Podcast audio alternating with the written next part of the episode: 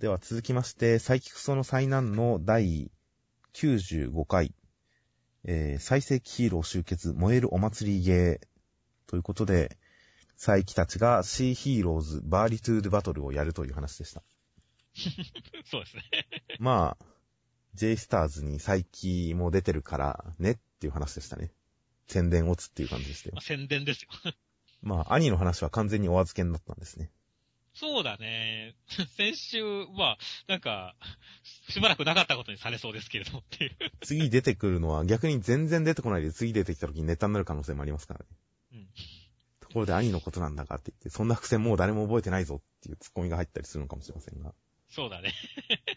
まあ、アンケートとかで様子見てからなんじゃないですか。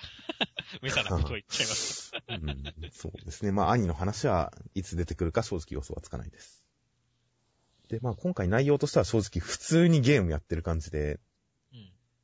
正直あまりボケてる感じはしなかったですが、そうだね。まあ、シーヒーローズ。まあ、最初の設定段階で、うん、ところどころ細かいボケはありますけれども、後半ゲームやり始めてからは結構真面目にみんなちゃんとゲームやってるので、うん。キャラも特に変じゃないですしね。ていうか変なゲームじゃないですしね。普通のゲームだからね。普通のゲームですからね。うんまあ全然ボケてはいないんですが、まあ、こいつらが仲良さそうでいいなと思いましたよ。そうですね。個人的にはまあ、ウィークリージャンプとかもう終わってんだろう。時代はコニャックだぜ。キャラクターの思考であり、作者の思想を反映したものではありませんっていうところはちょっと笑いましたけどもね。ああ。まさかコニャックがこんな大人気だとは思わなかったですが。まあ、もう一個ジャンプがあると思えば 面白いんじゃないですか。まあ、ジャンプのパクリ雑誌っていうことなんですけど。うん粘土が全く理解してなかったっていうのはちょっと面白かったですけどね。そうだね。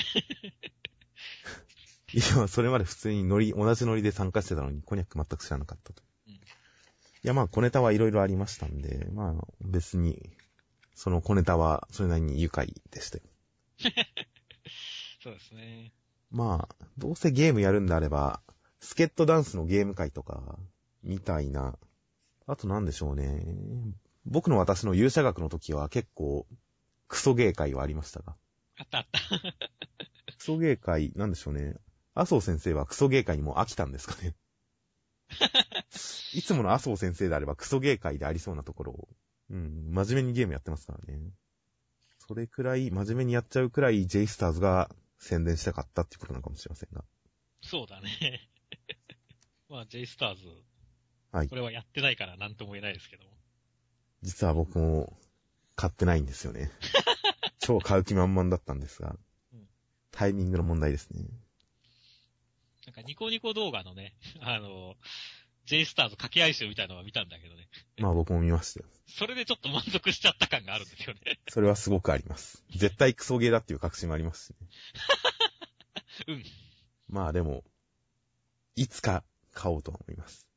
じゃあまあ、買ったらじゃあ対戦しましょう。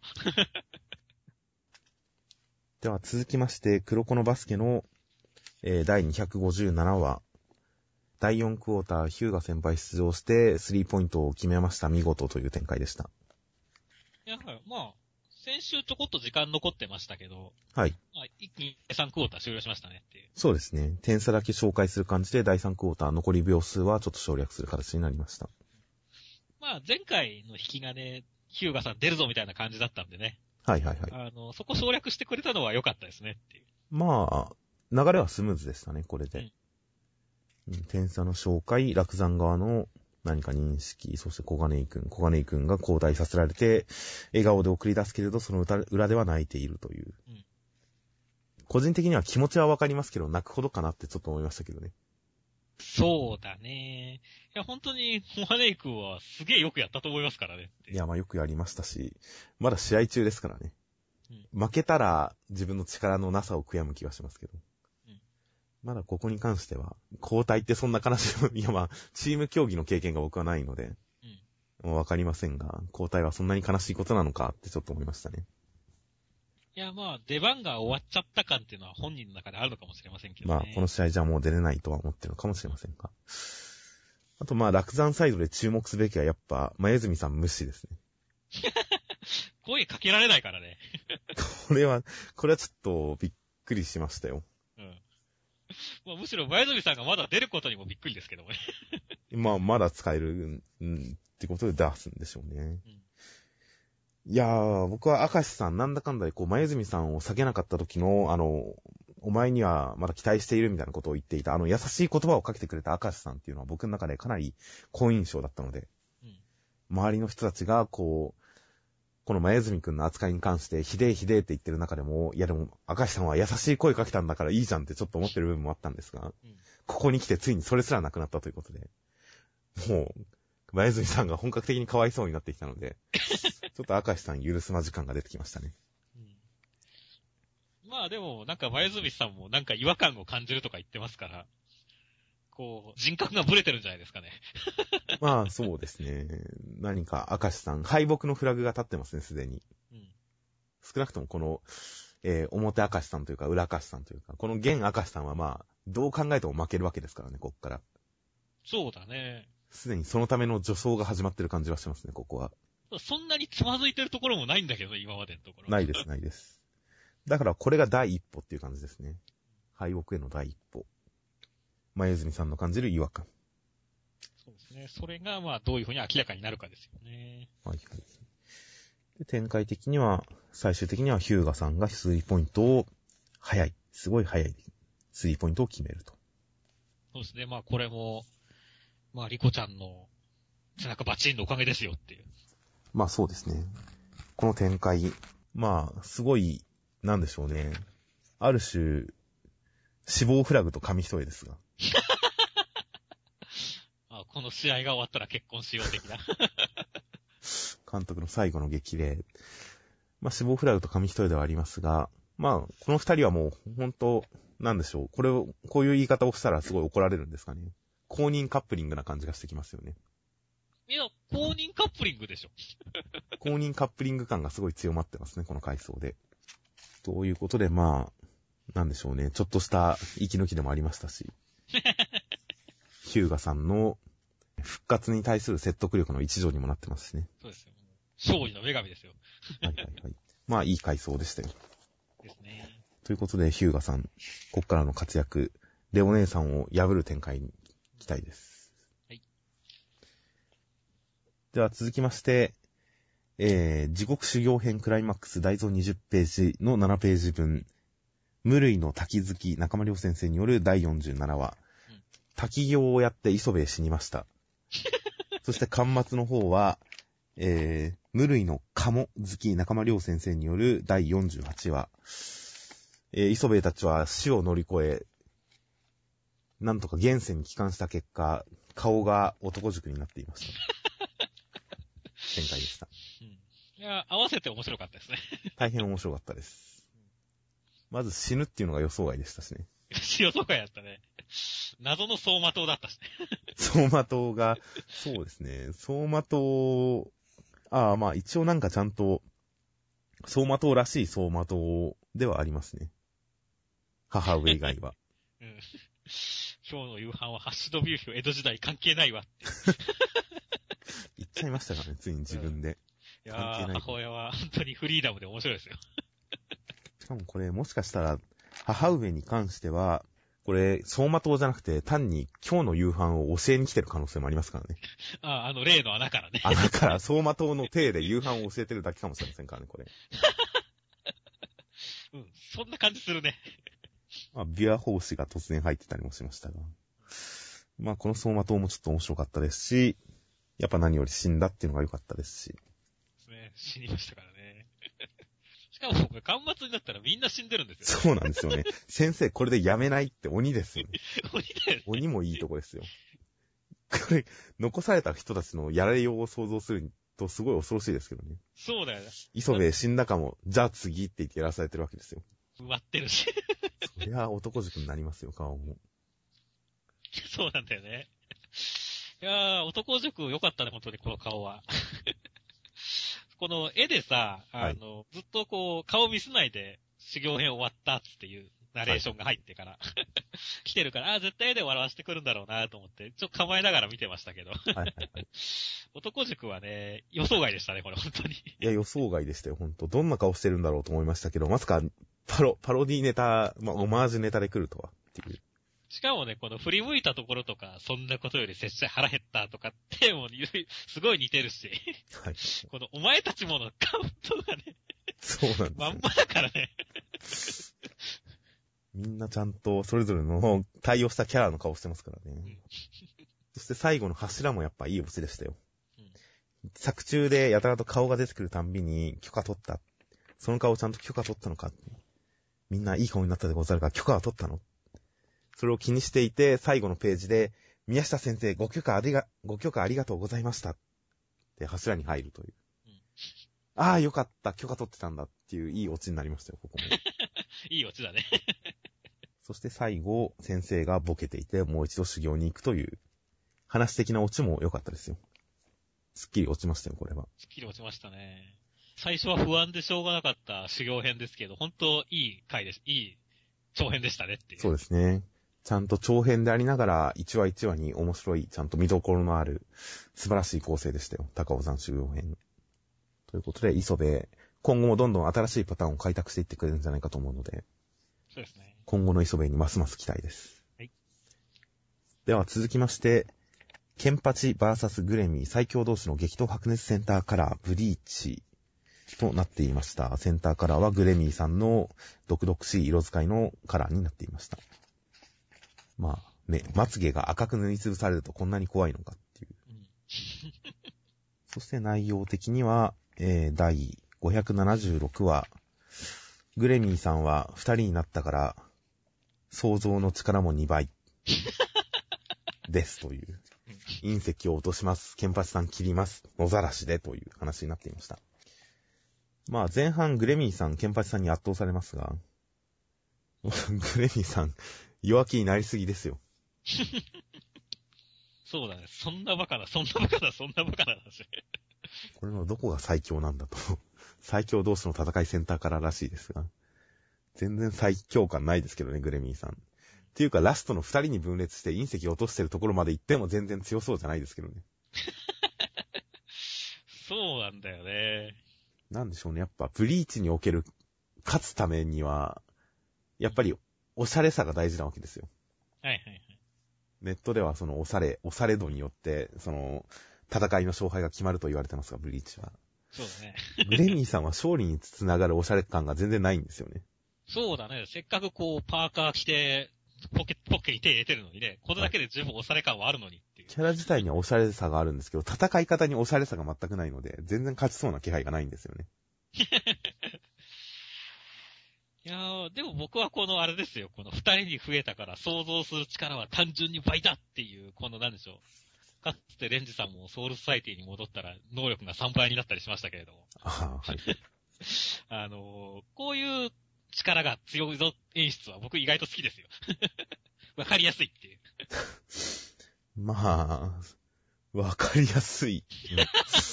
いや、これ読んでてわけわかんねえって思いましたけど、正直。能力、命を生み出せる自分をもう一人生み出すとしたら能力2倍。うーん、うん、そうなんだ。そうなんですかって思いましたけど。いやいや、そうなんですよ。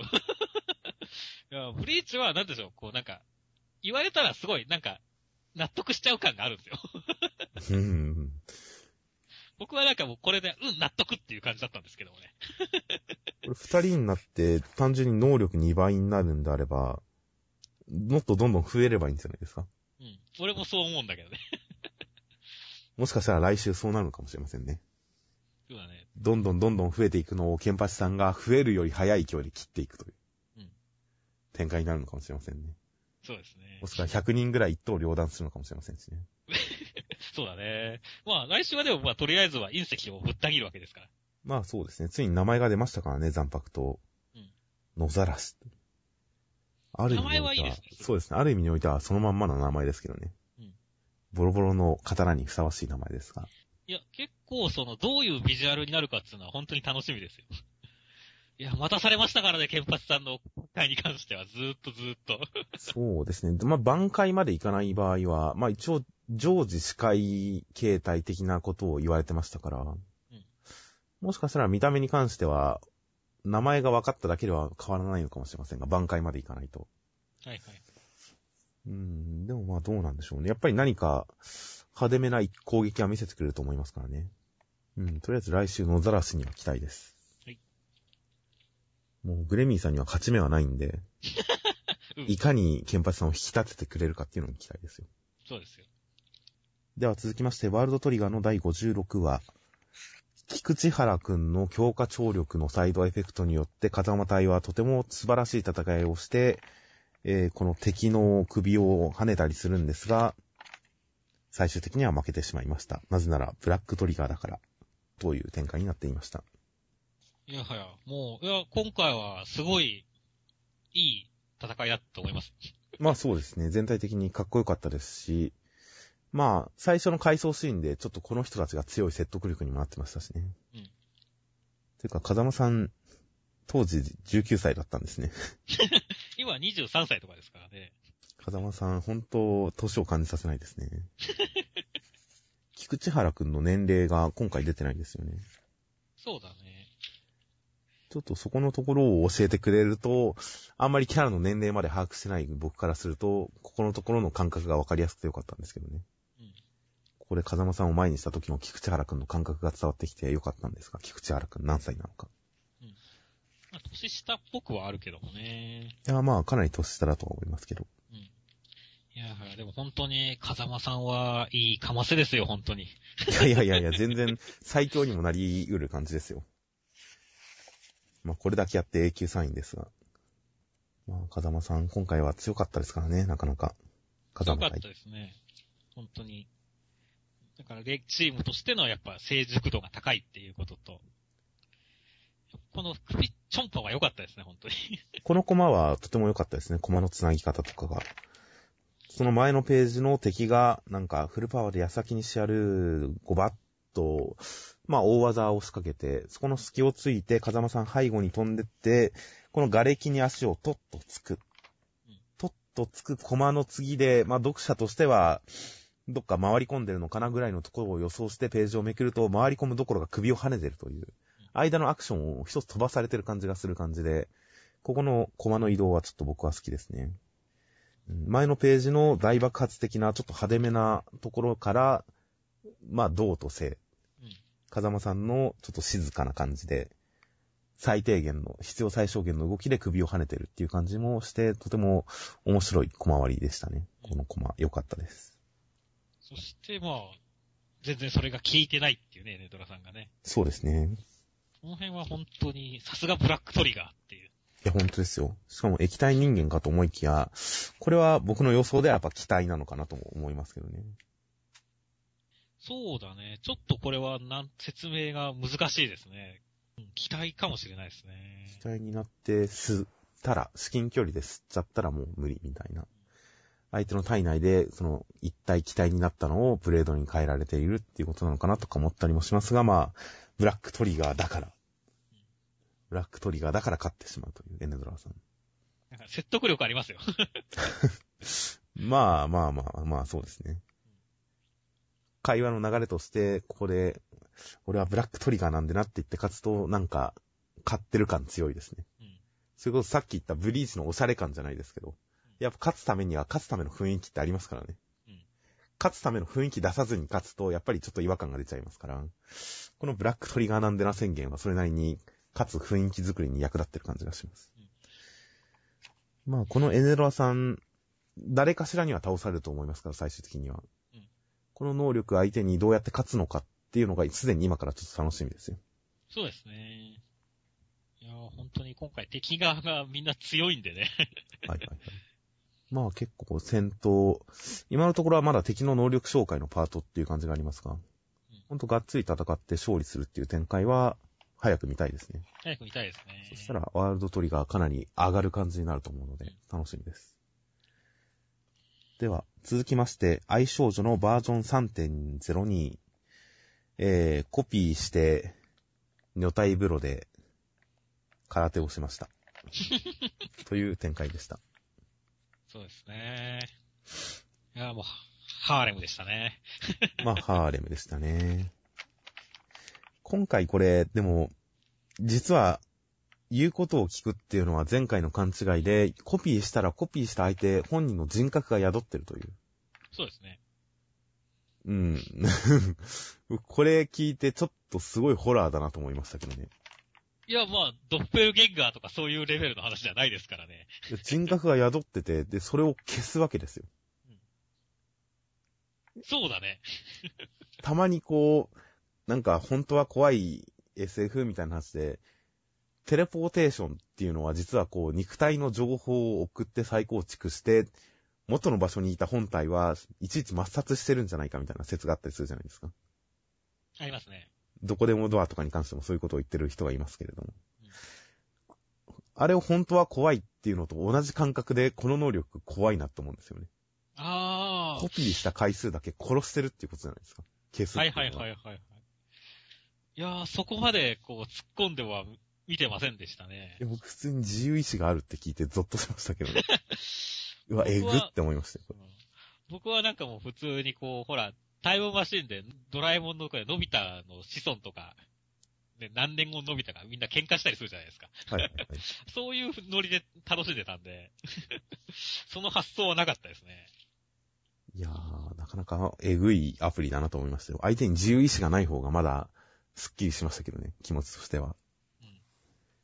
そうだね。言われたら俺もちょっと怖くなってきちゃったよ。でもまあそんなこと関係なく、やっぱり、濡れた裸の陸船の風呂に入るっていうシーンは、とても、とてもすごかったですけどね。とてもすごかったですね。だんだん脱げてくっていう展開も良かったですしね。まあまあまあ、そうですね。ちょっとだんだん脱げていくっていう展開の中で、こう、陸船さんが、どんどん脱げていく自分をこう、かばっていく、隠していくっていう展開。これは余計だと思いましたけどね。この対応力の速さはちょっと余計でしたけどね。そうだね。対応早すぎるなと。そこはもうちょっと好きだらけに召喚してくれた方がいいのになって思いましたけど。でもやっぱ今回は全部持っていきましたよ。女体風呂で。女体風呂でね。いやー、でも今回は本当でも、まあ女体風呂で持ってかれたけど、こっから一気に普通に爽やかな話で終わ終わりましたねっていう。まあそうですね。これはちょっとびっくりだったんですけどもね。まあ、僕はもう正直オチとかどうでもいいと思って読んでました。そうなのまあ落ちたなっていうのと、部長と陸戦さんなんか、コマによってはちょっと似てるなって思ったりとかぐらいでしたかね。俺も一瞬なんかコピーした別人格が急に現れたかと思ったからね。ちょっとコピーネタの後でこの感じはちょっと紛らわしいですよね。うん。まあ、なんかいい話だったらしいです。まあ、いい話だったと思いますよ。個人的にはまあ、愛少女は、なんでしょう、あんま難しいことやらずにね、あの、エロくやって、最後爽やかに終わってくればいいと思うんでね。ああ、確かに全然それでいいですよ。だから、このテンションを続けてほしいなと思いますね。確かに変に暗い話をやるよりかは、うん、このくらいでいい気がしますね。まあ僕の中ではだってこのエピソード、空手とか、このなんか、部活でフルコンタクトの空手をやってるみたいですが。うん、フルコンタクトなんですね、これ。そうですね。まあ、そんなことよりも、ただひたすらに女体風呂の回として僕の記憶に刻まれますから。はいはい。別にほんとドラマパートはこのくらいの薄さでいい気がしますよ。そうだね。まあ、多分まあ、今これを読んでる小学生が5年後、10年後、この漫画のことを思い出しても、女体風呂くらいしか覚えてないだろうからね。ちゃんと覚えてるとは思いますけど、でも女体風呂でまず思い出すと思いますよ。はい。あの女体風呂にはお世話になったなって思うと思いますよ、小学生たちはみんな。そうだね。ということで、いい漫画でした。愛少女。来週も楽しみです。はいでは、続きまして、銀玉の第489話。新選組3番隊隊長の斎藤志丸さんは実はただ口下手なだけで、体内の不穏文章を粛清していっているのは結果との、ただの結果論でした。で、斎藤さん、桂さんと仲良くなりたいと思うんですが、うまくいかず、最終的に放置しておいたら、いつの間にか新選組3番隊が、えー、桂さん率いるアフロ部隊になっていましたという話でした。前回までに予想してたのとは全然違う展開で驚きましたよ。そうだね。斎藤志丸さんが予想以上に残念なキャラだったねっていう。そうですね。いや、残念な要素もあるんだろうなとは思ってましたけど、その要素だけでできてる人だとは思わなかったですよ。そうだね。僕は結構ね、このルローニケンシンの斎藤はじめとか、やっぱ悪徳残ってかっこいいじゃないですか。はいはいはい。好きじゃないですか。同じな、まあ同じ系統の斎藤しまるさんが、ここまで、こう、銀玉では山崎ばりの ダメな人だとは思わなかったっていうのは、ちょっとショックでしたね。まあ、新選組は全員そうですからね。まあそうだけどね。土方さんが唯一マシなぐらいで、他のキャラクターはもう全員残念要素のみでできてますからね。まあ正直オチは相変わらず見えないですよ、銀玉は。これ見えないですね。どこにどう展開していくのか。うん。いやー、ほんとね、急に飛んだからね。アフロ舞台ですからね。まあ途中のディスコミュニケーション的なネタ、コミュニケーション失敗ネタに関しては結構ベタなボケで、笑えって言ったら笑顔が怖いとか、で、ベタベタなボケの中、エリザベスが飼われてるっていう展開は、まあ、ひどいなとは思いましたね。いいサンドバッグですね、これっていう。桂さんがひどいですね。うん。いや、桂さんはこれでいいんですよ。ちなみに来週は銀玉、えー来週はウィークリージャンプ表紙登場権争奪オールキャラ総選挙結果発表ということで、えー誰がジャンプの表紙を飾るかという人気投票の結果が来週発表されるということで、果たして、ジャンプの表紙にあいつがびっくりはてなという煽りになっていますが、まあ、タモリさんじゃないかなと思いますけどもね。タモリさんですか？ありえますね。うん。もしくはまかに間違って、桂さんだったらアフロで登場するのかなとは思いますけどね、表紙そう。だね。誰だこいつっていう。表紙にアフロの柱さんという。いやーでも、関東カラーの話で、まあ、アフロ話をやるってのはあれだけどな。もうその辺考えてないですよね、銀玉は。うん。担当カラーに合わせて話をっていうのは。もしくは、このアフロ、まあ、斎藤隊長のアフロも、今、銀さんと同じか、同じ色にしか見えませんけど、この辺の色とかもまた変わってくるのかもしれませんしね。そうだね。あと、まあ、カラーを活かしたアフロの描写が入るかもしれませんからねうん。立体的な。そうだね。その辺も楽しみですよ。楽しみですね。では、続きまして、ソウルキャッチャーズの第46話。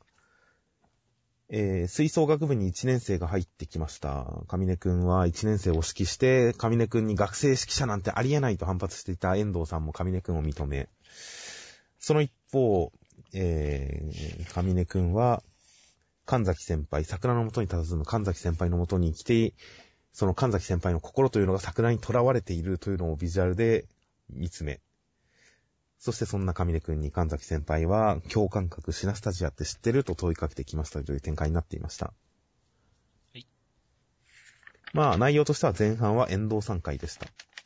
そうですね。いや、だから、遠藤さん、可愛かったですね。遠藤さん、なんか顔の描き方からしたら、ちょっとおっとり系キャラなのかなと思ったら全然そんなことはなかったですね。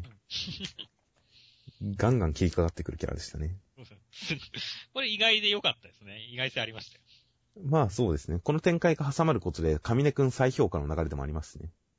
改めて、こう、新しい人の視点から見ると、上根くんはちゃんとすごいんだなっていうことも伝わってきますし。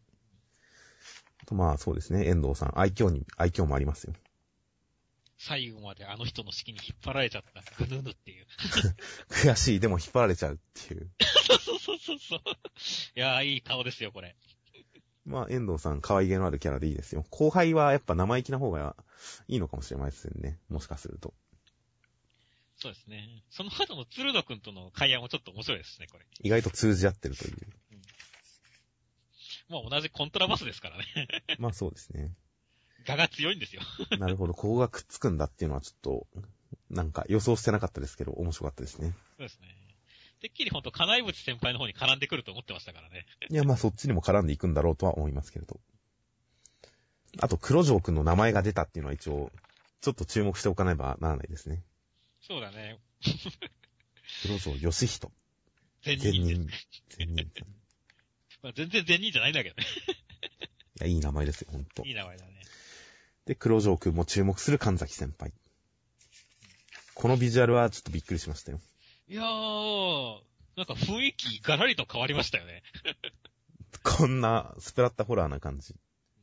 なんだろう。急に怖くなったよねっていう。今、今まで結構まあ、落ち込んでるなとかさ、やっぱ悲壮感みたいなものはあったじゃないですか。はいはいはい。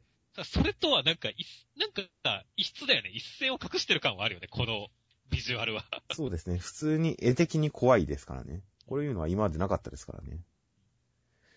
なんかこう、うんシチュエーション的にちょっとサスペンスのあるシチュエーションみたいな、追い詰められててサスペンス感があるぐらいのことはありましたけど、ほんと絵として怖いっていう表現はね初めてなので、やはり黒城くんの登場含め、ちょっとテイストを変えてきてるのかなという感じはありますね、ソウルキャッチャーズ。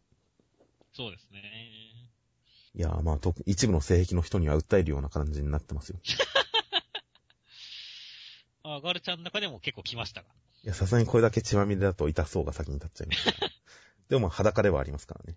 まあ、裸に茨的なトゲがあるっつうのは、まあ確かにね。はいはい。まあなかなかトラウマになりそうなビジュアルではあります。そうですね国城くん、でもいい顔してますね。そうですね国。城くんの性癖にはバッチリ当たったんでしょうね、これ。いやまあ、いいんでしょうね。これをさらに叩き折りたくてたまらないんでしょうね、国城さんは。ということで、国城くんここにどう絡んでくるかも楽しみです。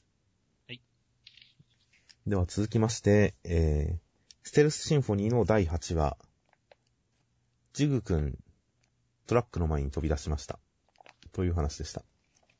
まあ一応、その前にライカちゃんが突然、衛星兵器を使ってきたのにはびっくりしましたが。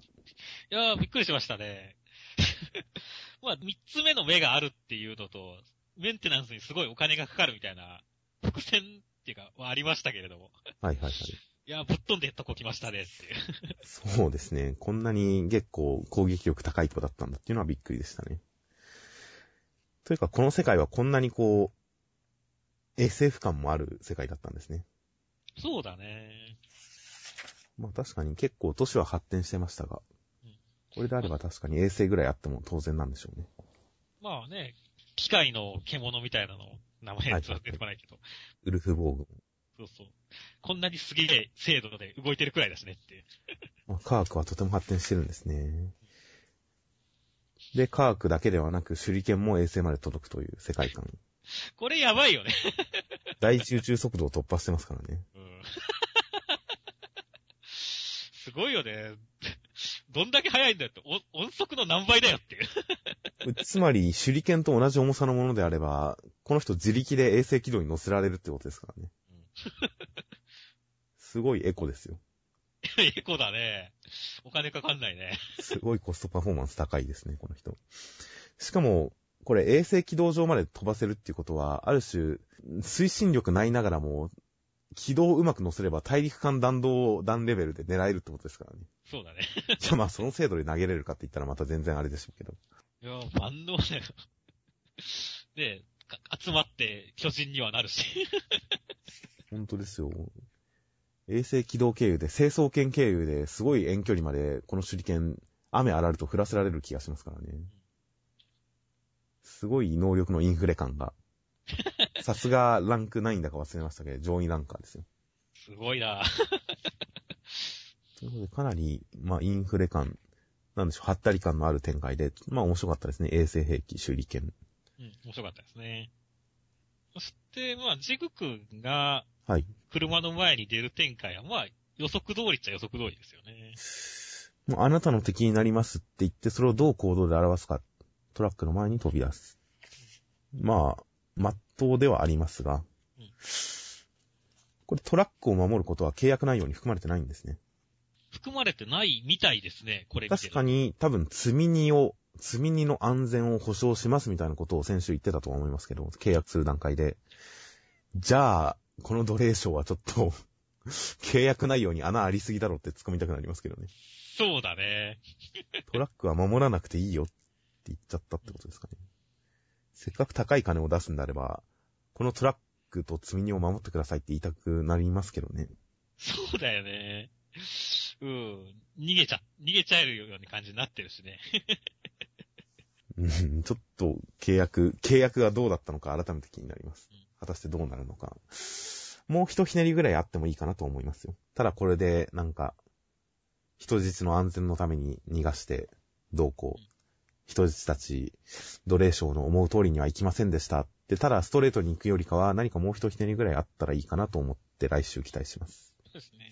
まあ、まだボスが全然出番がないんでね。ああ、確かにボスまだ絡んでないですからね。その辺も含めて、うん、もうちょっと展開2点3点したら面白いかなと思って楽しみです。そうですね。では続きまして、こち亀の、えー、ぴったりゲーム会でした。そうだね。今週はなんかいろいろやったね。まあ遊びですかね。子供の遊びっていう感じのテーマですかね。まあこの指がくっつくとかは確かにやった覚えありますが、やりましたね。これをきっかけにまた子供たちの間でブームが再燃するかもしれないですね。いや、まあ、通る道ですよ。必ずやるでしょうからねうん。でも改めて思い出そうとするともっといっぱいあった気がしますけど、あんまりポンポンは思い出せないですからね。そうそう、こんな感じのことやったっていうのはあるんだけど、具体例は出てこないね。もう忘れちゃってるね。そうなんですよね。くっつく系とか、なんか手が痺れるとか、なんかいろいろあったとは思うんですけどね。一回何かの機会に全部総ざらいしてみたいですよ。こういう子供の遊び。ああ、これやったなみたいなのを。そしてラストは部長とレモンのぴったりゲームということで、すごい落ちてる感のないラストでしたね、今回。うん。まだ続くかと思いましたよ、話。そうだね。結構こち亀、毎回なんだかんだで落としてくるんですけどね。オチをちゃんとつけてくるんですけど、ごくごくたまにある、オチがよくわからない回。うんというか、落ちてない回。そうだね。なんでしょうね。ぴったりゲーム。子供の遊びに比べて、ぴったりゲームは正直あんまり面白くもなかったですし、やった覚えないですし、まず。やってないね。そういう系統の遊びじゃないですね、これ多分。なんか、後半すごい僕の中で失速しましたよ、今回。まあね、りょうさんがカレーライスってイメージもあんまないしね。ないですね。だからちょっと納得できない感があるんだよね、ここ。そうですね。まあ中川がシャトーブリアンを言うのはまあわかるなと思ったけど。はいはい。作家の名前だっていうのも、世界の常識らしいですが、残念ながら僕は、聞いたことあったかな程度の認識だったので、いや俺もは、はじめて知りましたよ、こんな。まあそういう雑学、雑学は学べましたがね。ままあ、その、その雑学の流れで、天ぷらを徳川家康にすればよかったのにちょっとわかんないね、全然。あ、まあ今回は結構、うん、変わった回でした、こっちは変わっ。た回でしたね。では、続きまして、えー、東京ワンダーボーイズの第7回。このチームの J1 昇格の可能性が残るかどうかを決める試合の朝、南條くんは遅刻をして、日野本くんはなんかそこにいました。という展開でした。また、なんかサッカーしない展開が続きますね。続きますね。個人的にはまあ、ね、今回は相手を紹介しなきゃいけないし、はい。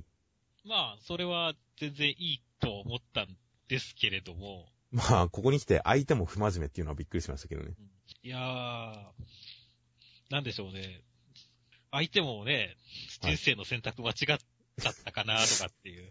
うん、そうですね。そんなにみんな2部嫌いなのかな？なんでしょうね。やっぱり僕、多分は、東京ワンダーボーイズの話するたびに4回ぐらいもう名前出してましたけど、ペナントレース山田太一の奇跡というダメ球団に主人公が入団して、周りが感化されて変わっていくっていう漫画があるんですが、あれはダメ球団も、まずダメ球団に主人公が入って、その球団がすごい前向きになると、やる気になると。当然他のチームはもう一流ですよ。その一流がどうせあのダメ球団相手の試合だろもう試合としてもう成立しねえんじゃねえかな、ははーみたいな舐めた感じで来ると、あいつらいつもと違う、去年までの奴らじゃねえみたいな感じで、こっちもうかうかしてられねえみたいな展開。あれが王道だと思うんですよ、正直。うん。敵も舐めてるっていう。敵も、敵も不真面目っていう。え何この世界観ってはちょっと思いますね。いやーまあ多分、なんかこう、不真面目な感じの方がかっこいいっていう思想があると思うんですけれども、あとまあ、この敵チームが主人公に影響されてやる気になるのかもしれないですけど、まあ、その主人公が 寝坊してますからねっていう。主人公寝坊ですからね。いやー、あれですよ。寝坊良くないですよ。いやまあ、サッカー以外のところでだらしないのは全然いいと思いますけど。でも、試合の集合時間に遅れてくるって相当ですよい。や、そうです。だから サッカー以外のところでだらしない分には全然いいですけど、サッカー関係でだらしない主人公っていうのはちょっとフォローしきれないですよね。フォローしきれないですよ。今の日本代表の柿谷くんだって、はい。ね、練習に遅刻してたから、まあ、懲罰的に、こう、レンタルされちゃう、J2 にレンタルされ、ありましたし、ね、そ、それはなんでそんな遅刻してるんですか、柿谷選手は。まあなんか、あの、ちょっと、天才ともてはやされてたけど、あやっぱ同時代に香川とかその辺がすごいのがいすぎて、あの、だんだんそいつらにスタメンの方が奪われちゃって、あ、あの、ちょっとくてくされちゃったっていう。なるほど。何か、うん深いドラマがありますね。結構厳しいんですけどね、そういうのって、サッカーって。まあ、サッカー、正直サッカーに限らず、それはそうだと思いますけどね。プロスポーツであれば。うん。だから、ここはなんか、こんな不真面目じゃなくてもいいと思うんだよね、東京ワンダーボーイズ。そうですよね。サッカーに関しては紳士で、それ以外のところでふざけてるとか、のバランスがなかったのかなとは思いますけどね。あと、個人的には、この二人がスタメンじゃないってのがびっくりだったんですけどもね。まあ、確かに。なんか、すごい肩透かし感があるんですよね。まあ、僕としては肩透かしというよりかは、意図が読めない、予想ができてないっていう感じですかね。うん二人が出ないっていう状態から始めて、何を見せたいのかはまだ僕の中では予想がつかないっていう感じですかね。そうですね。いや、まあ、ここでいきなりこう、新入りの学生がスタメンになったら、それが、なんでしょう、普通に考えたら不自然なことだっていうのは思いますけど。うんいや、だからこそ漫画的にはそれが王道だとは思いますしね。そうなんだよね。びっくりさせるのが漫画の展開の基本ですから、やっぱり。そこを外してくるっていうのは何をやるんだろうとは思いますね。まあ、試合が始まったら面白くなるかもしれないんで。そうですね。まあ、もう遅いかもって言いお言いそうになって、さすがにやめとこうかと思いましたけど。そうですね。